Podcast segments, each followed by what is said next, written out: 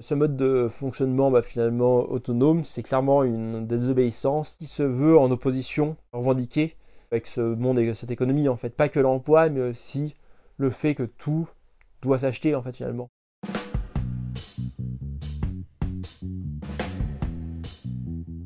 Bienvenue dans Daft Punk, épisode 3, pas vu pas pris. Alix est une figure connue des milieux alternatifs nantais. Depuis qu'il a quitté le monde du travail, Alix réfléchit, milite, voyage pour partir à la rencontre des collectifs qui proposent des alternatives au système capitaliste. De sensibilité anarchiste, Alix a édité une brochure pour aider celles et ceux qui souhaitent quitter le monde du travail. Couteau suisse de la débrouille en format PDF, cette brochure propose avec des moyens pas toujours légaux des solutions pour réussir à subvenir à ses besoins et à s'émanciper du système marchand. On peut critiquer ces méthodes tout comme saluer cet acte de résistance, tout est une question de point de vue. Rencontre avec Alix.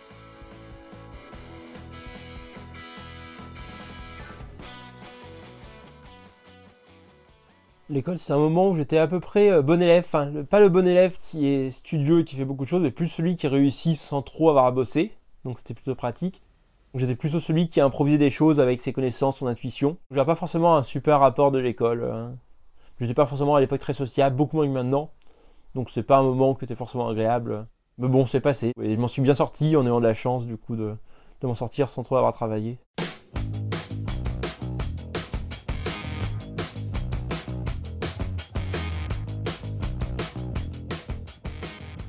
C'est un parcours qui est euh, un peu à l'opposé de celui de mes parents. Mes parents ont, connu quasiment un seul emploi dans leur vie. Ils ont bossé toute la vie dans la même entreprise dans le même service quasiment aussi. Et pour eux, l'emploi, bah, c'est pas agréable, mais il faut le faire, on n'a pas le choix, il faut bien travailler pour, euh, pour gagner sa vie en fait, pour avoir de l'argent. Tant que je vivais euh, normalement, que j'étais heureux que j'en donnais pas trop d'argent, que j'ai débrouillé de manière autonome, en fait, ça leur allait. Ils comprennent pas forcément les choix mais par contre, bah, ils, ont lâché l'affaire, finalement ils savent qu'ils vont pas me changer, et que, bah, en fait je suis plus têtu euh, que et elle. souvent, les mêmes arguments, c'est quand un peu bah, classique, un peu populiste, de dire oui, bah, en fait, tu profites et tout ça, il faut bien qu'il y ait des gens qui travaillent, sinon comment on fait euh, si y a personne qui travaille? Je leur réponds qu'est-ce qui se passerait s'il n'y avait pas eu de ZAD et pas de militants écolo Notre monde serait peut-être encore pire que maintenant. Qu'est-ce qui serait passé si personne ne s'était opposé à un, nouvel aéroport? Enfin, Finalement, bah, notre rôle est aussi important. Je leur réponds souvent ça ne vous dérange pas de profiter du fait qu'il y a des militants écolo et, des militants sociaux pour les droits, en fait, pour vos droits? Si vous voulez être cohérent, bah, en fait, si vous voulez pas qu'il y ait de lutte sociale, vous n'avez plus de congés, vous avez des semaines de 50 heures. J'inverse un peu le chose, que finalement, c'est pas forcément les gens qui ne travaillent pas qui profitent, c'est aussi les gens qui travaillent qui profitent de tous les acquis sociaux et des acquis écologiques faits par d'autres personnes.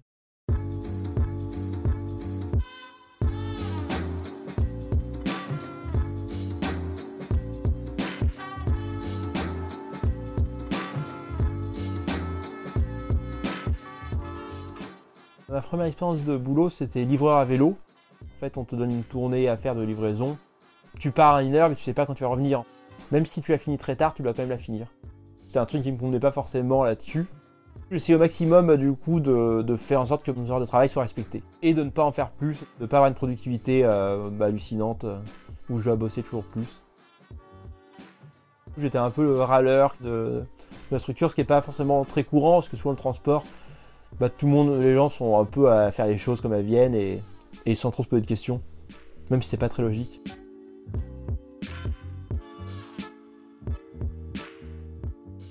J'ai toujours eu un rapport à l'emploi qui était assez critique. J'ai jamais travaillé à temps plein, enfin si des jobs d'été ou des stages, mais sinon euh, les rares emplois que j'ai eus c'était des mi-temps parce que j'avais pas envie de passer tout mon temps à travailler, j'avais pas son énergie pour faire des journées complètes et des semaines de 35 heures. Ma dernière expérience c'était un contrat d'un an, je faisais de l'éducation populaire, donc je, je faisais du jardin collectif, je faisais de la construction, je faisais des apéros, je faisais du lien entre les voisins. Sauf que du coup, bah, je me retrouvais en tant que salarié être un peu le référent. Et si les gens n'avaient pas envie de faire des choses, bah, en fait, c'était pas grave, parce que moi je me occupais à faire. Donc je me retrouvais souvent à avoir plein de choses à faire et à être euh, bah, la roue de secours finalement de, plein de gens. Donc c'était pas très confortable. Puis bah, finalement, j'ai pas trop travaillé. Enfin, j'ai pas travaillé de manière salariée. Après, j'ai d'autres activités que je fais. J'ai passé du temps dans des ZAD à, bah, faire de la com, mais aussi à faire de la construction, parler de comment ça se passe la vie en ZAD, pourquoi on lutte contre un projet, aller voir les voisins, enfin plein de choses différentes. C'est très proche de ce que j'aurais pu faire comme métier, sauf que je le fais de manière euh, choisie, non plus pour euh, avoir un salaire pour ma subsistance, mais juste parce que j'ai envie de le faire et que ça a du sens pour moi. Il y a eu plein de raisons qui ont fait que j'ai quitté l'emploi. Donc il y a cette question de charge mentale qui faisait que c'était trop stressant pour moi et que ça me créait des angoisses, c'était pas confortable. Et puis il y avait aussi une critique plus globale que finalement de vendre son temps pour vivre, je trouvais pas ça très logique. Je préférais l'option bah, de se dire qu'on arrive à s'organiser collectivement pour subvenir nos besoins. Donc c'est un peu ces raisons-là du coup. J'ai pas tout de suite déserté l'emploi. Pendant les premiers, euh, la première année où j'ai quitté mon emploi, les premiers mois, j'ai continué à chercher un peu un emploi, à me dire je vais me trouver un truc à mi-temps, bah, un truc alimentaire, quelque chose qui me convienne à peu près, qui soit pas trop dégueu. Et j'essaie de le caser dans ma semaine. Donc un jour, je me suis fait le petit euh, check de la semaine. Est-ce que je pourrais mettre ça le lundi? Non, lundi, je peux pas. J'ai des trucs de, euh, parfois j'aime bien partir le week-end un peu plus long, bouger un peu. Le mardi, bah non, le mardi, j'ai tel truc avec tel assaut, donc j'ai fait trouver un peu toute la semaine je me suis rendu compte bah, en fait, j'avais pas forcément le temps pour mettre un emploi dans ma semaine. Je me suis dit, bon, bah, faut que je m'organise différemment pour ma vie, euh, du coup.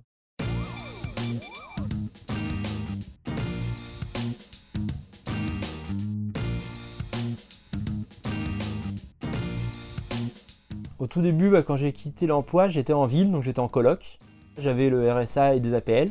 Après, j'ai eu une transition où j'avais un petit pied à terre et du coup, je payais un demi-loyer, pas vraiment pas cher. Et là, j'ai plus de, logement fixe, j'ai plus de loyer, j'ai toujours mon RSA.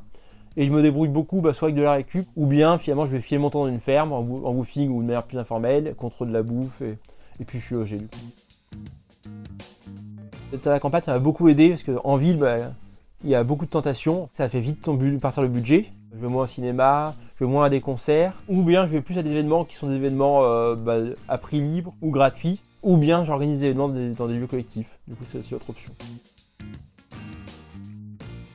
Cette transition vers moins de consommation euh, personnelle a été un peu progressive. Je pense que c'est la transition en campagne qui m'a rendu ça plus facile. Je sais que c'est difficile de s'en sortir dans la durée sans collectif. Après, il y a aussi l'option de gens qui, euh, bah, qui vont sur les routes avec un camion et qui de temps en temps vont travailler. Il n'y a pas forcément que l'option d'arrêter de, travailler complètement. Il y a des gens qui vont travailler s'il y a vraiment besoin. Donc par exemple, ils vont travailler un ou deux mois, faire les saisons quelque part. Il y a d'autres options aussi de gens qui ont, bah, bien eu un emploi confortable et qui ont mis de côté et qui finalement bah, vivent un peu de, de leur argent qu'ils ont mis de côté et peuvent se débrouiller ou bien parce que ces personnes-là ont pu acheter un appart. il y a plein de modèles différents. Le modèle radical, c'est pas forcément le seul, mais c'est aussi un choix collectif de lutte anticapitaliste et anarchiste.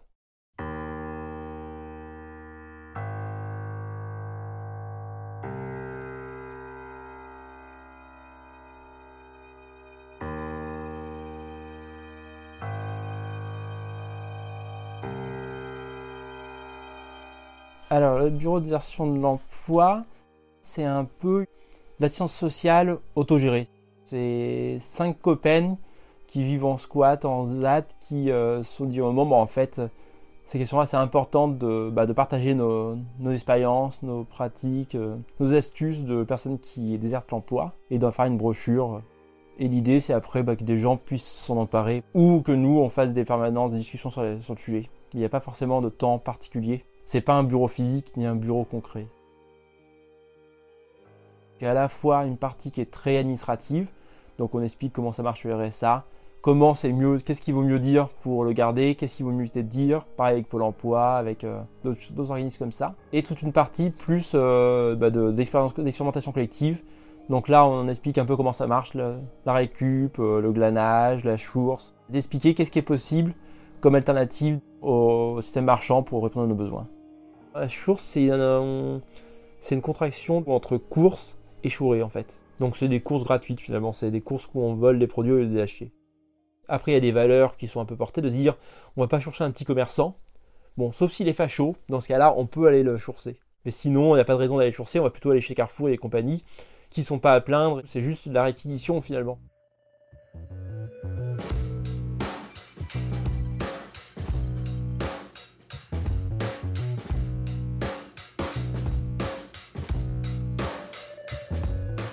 Le BDE, c'est un, peu un anti-Pôle emploi. D'ailleurs, notre logo, c'est un, logo de Pôle emploi retourné. Je trouve ça très drôle du coup de faire ça.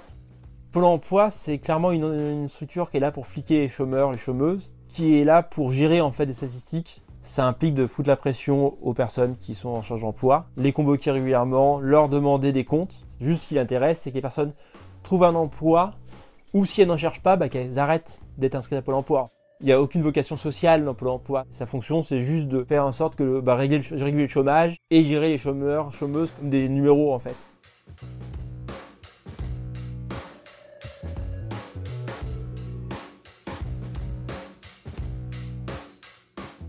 C'est difficile de, a, de se mettre dans une case. Je pense anarchiste, c'est que c'est un peu un, étendard du coup dans lequel on se reconnaît, ou autonome. Un moment parfois que je disais que je suis retraité, je suis jeune retraité. Finalement, bon, en fait, c'est pas mal d'avoir le RSA comme retraite quand on a travaillé quelques années. Au final, c'est intéressant. Non, je dis juste que je vis ma vie et que j'essaie de, militer contre le désordre dans ce monde-là, en fait, contre le bordel qu'il y a dans ce monde et pour essayer de survivre dans un monde qui est assez hostile finalement quand on est précaire ou quand on veut vivre sa vie sans forcément devoir euh, travailler des heures pas possibles pour gagner, pour gagner une misère en fait ou pour gagner bien sa vie. Cette brochure c'est clairement un acte euh, militant et une, inspiration du coup anarchiste qui ne reconnaît pas les institutions, qui dit qu'il faut les combattre et que bah, en fait on n'a pas de forcément on peut en profiter par exemple le RSA bah, finalement l'État nous fait suffisamment de merde comme ça pour que on puisse lui piquer un peu d'argent en, compensation finalement. Souvent, bah, en fait, le partage de la richesse n'est pas du tout équitable et en fait, on travaille beaucoup pour pas grand chose et souvent pour survivre. Il y a un livre assez intéressant qui est sorti il y a pas longtemps qui s'appelle Le syndrome du patron de gauche et qui explique bah, en fait finalement c'est pas qu'une question d'idées politiques, c'est que les patrons de gauche sont pas, font pas forcément mieux que les patrons euh, bah, classiques libéraux en fait. C'est pas qu'une question individuelle, c'est aussi que le rôle fait ça en fait, le rôle d'un employeur, d'une entreprise, c'est de faire de l'argent et du coup d'être rentable. C'est difficile de faire euh, ça bien. L'entreprise, une des entreprises où j'étais, c'était pas intentionnellement qu'elles qu maltraité leurs employés. Elles font en sorte d'être rentables et de survivre. Elles doivent faire ce qu'elles peuvent pour être rentables et ne pas fermer. Et quand c'est des grosses, bah par contre là pour le coup elles le font intentionnellement. Il va falloir un moment si on veut sortir de toutes ces questions euh, de problèmes écologiques mais aussi de problèmes sociaux, bah, s'organiser collectivement. Bah, le capitalisme nous apporte beaucoup de confort et beaucoup de trucs très complexes, par exemple l'informatique, le smartphone ou les ordinateurs.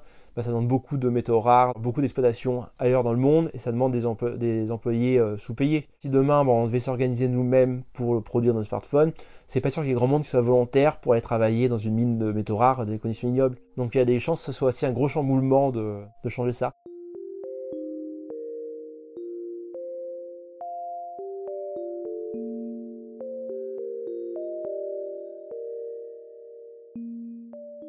On nous reproche souvent, bah, en fait, tu profites du système, c'est facile de critiquer, mais t'es pas cohérent. Mais euh, finalement, quand on vit dans un système qui est mondialisé, capitaliste, libéral, bah, en fait, c'est difficile d'être cohérent, sauf à vivre, en ermite. Mais sinon, la cohérence est difficile et n'est pas forcément souhaitable, que ça demande beaucoup d'énergie individuelle. Tant qu'il y aura du capitalisme et tant qu'on aura besoin d'argent pour vivre et qu'on nous empêchera de vivre sans argent, bah, en fait, on ira prendre l'argent où il est et on prendra les aides sociales, ou on ira chourser et d'autres choses. Parce que finalement, c'est pas nous qui avons demandé à que tout soit payant, en fait si on veut vivre sans payer de loyer, bah, c'est illégal. Squatter, c'est illégal. Même une maison vide. Occuper une maison qui n'est pas habitée, bah, c'est pas légal en fait. Après, évidemment, le RSA et ces choses-là, c'est pas souhaitable à vie. Enfin, finalement, c'est pas une option. Même le revenu de base n'est pas forcément une option forcément viable à vie. C'est une, option de transition. Une des solutions, c'est de s'organiser pour euh, collectivement subvenir nos besoins en fait, de manière non marchande. Je pense que le problème n'est pas que le capitalisme, mais c'est la société marchande dans son ensemble, qui est beaucoup plus large c'est de devoir acheter et de vendre des choses en fait finalement. Et que ça va forcément créer des inégalités et ça va forcément créer des rapports déséquilibrés.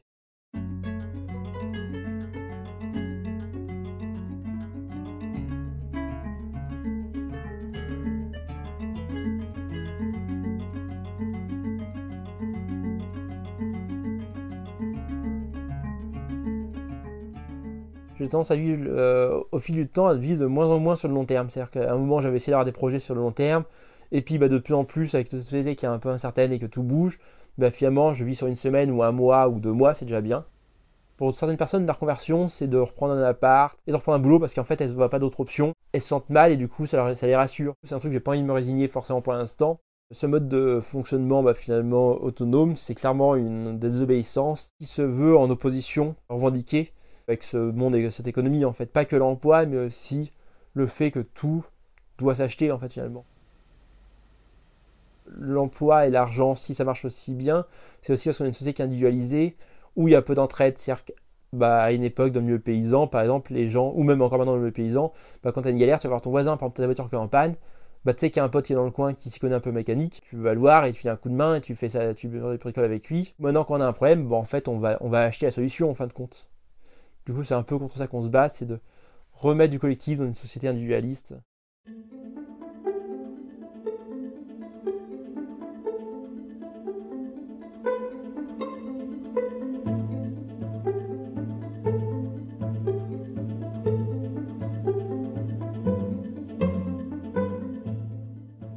un message pour les personnes qui ont envie de quitter le monde de l'emploi. Surtout, n'hésitez pas à aller voir des collectifs. C'est pas toujours évident le collectif, c'est pas parfait. Il y, a, des embrouilles, il y a plein de trucs, rien n'est parfait, c'est pas le monde idéal. Mais par contre, ça rassure et on se sent moins seul. Et puis ça fait du bien en fait d'être avec d'autres gens. Surtout ne pas rester isolé chez soi et, ne pas forcément bah, se reposer sur sa propre personne, de se dire que c'est à moi de me débrouiller tout seul. Souvent on a ce discours libéral de se dire bah, en fait si j'ai des problèmes c'est que ma faute à moi. Alors que finalement si on a des problèmes c'est pas que notre faute, il y a tout un système qui fait qu'on a des problèmes. Ensemble on est un peu plus fort que tout seul.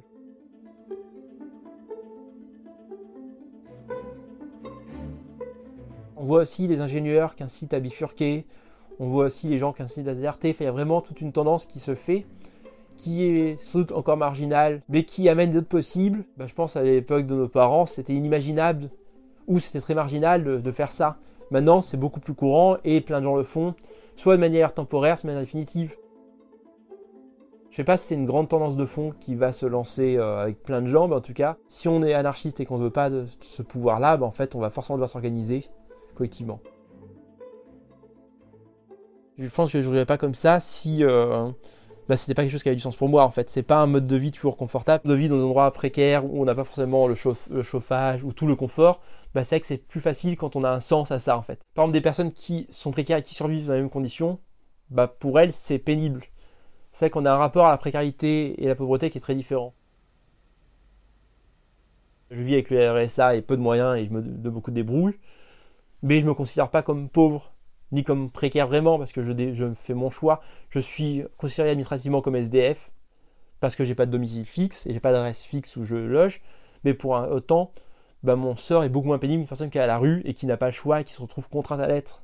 Pareil pour une, une, personne qui est au SMIC, qui gagne le SMIC et a une famille et qui a des dettes et compagnie d'autres choses, plein de choses, bah, elle va sans doute vivre plus mal, de manière plus dure et plus pauvre que moi qui gagne beaucoup moins en fait. C'est vrai que c'est des choses là-dessus qui est important de, mettre en, parallèle.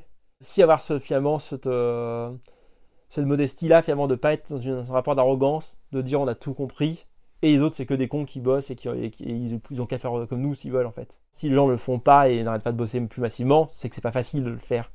C'est pas impossible, surtout si c'est du collectif, mais c'est pas non plus le truc le plus facile qui soit. Ça demande un peu d'effort. Et surtout de sortir de son confort finalement, c'est vraiment ça. De vivre avec moins, de vivre différemment, et d'accepter d'avoir une vie qui est un peu peut-être un peu moins euh, normée, rangée, euh, cadrée en fait. Mais cela dit, la société capitaliste nous le fait aussi, même quand on est travailleur, travailleuse, bah en fait on se trouve dans la même situation. Il y a de plus en plus de gens, hélas, qui se retrouvent à être à la rue en travaillant, à avoir du mal à manger, à boucler leur fin de mois. Donc finalement, il n'y a pas une si grande différence entre les deux en fait.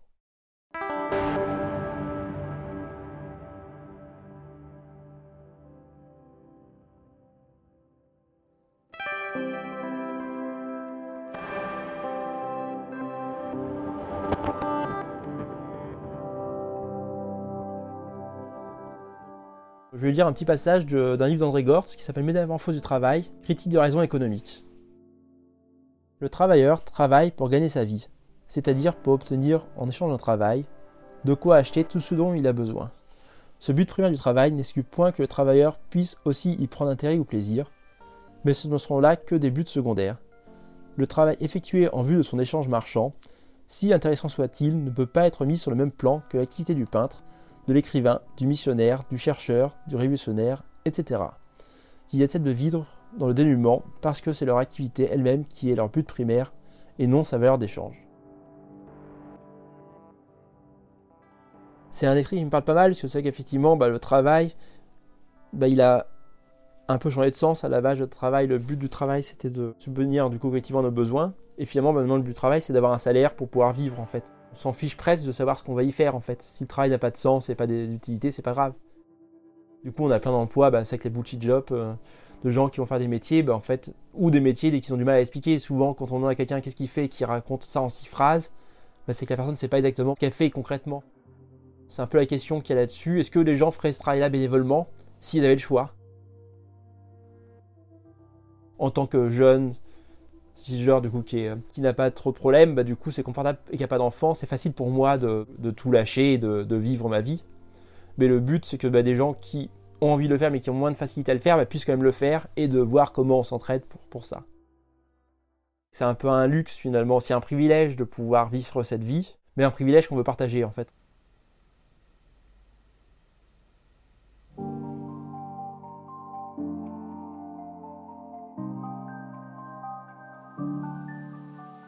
Le mois prochain, Daft proposera une nouvelle série de trois épisodes. Des portraits de personnes ayant déserté les métiers de l'environnement à trois âges différents, à 20, 30 et 40 ans. Premier volet le mois prochain avec Gwen, 24 ans, membre du collectif Les Agro Bifurquent. Lors de leur remise des diplômes en mai 2022, ce collectif a appelé leurs camarades de promotion à déserter les postes proposés à l'issue de leur formation d'ingénieur. Les diplômés de 2022 sont aujourd'hui réunis une dernière fois après 3 ou 4 années à AgroParisTech. Et nous sommes plusieurs à ne pas vouloir faire mine d'être fiers et méritantes d'obtenir ce diplôme à l'issue d'une formation qui pousse globalement à participer aux ravages sociaux et écologiques en cours. Aujourd'hui habitante à la ZAD de Notre-Dame-des-Landes, Gwen reviendra sur le buzz créé lors de ce discours, sur ses projets agricoles et son quotidien à la ZAD. La radicalité de nos discours, je la maintiens complètement. Je regrette aucun des mots qui sont prononcés euh, dans ce discours. On a mis les pieds dans le plat et je crois que c'est ça qui a aussi euh, euh, touché les gens de sentir notre sincérité et peut-être de mettre des mots euh, forts sur euh, ce qui se passe. Si vous avez aimé cet épisode, n'hésitez pas à liker ou à laisser un commentaire. Vous pouvez également partager TAFPunk via vos réseaux sociaux habituels ou faire un don. Une cagnotte a été lancée sur Tipeee. Vous trouverez le lien sur la page Facebook de TAFPunk, l'adresse mail pour me contacter, ainsi que plus de contenu à propos de cet épisode. Rendez-vous le mois prochain.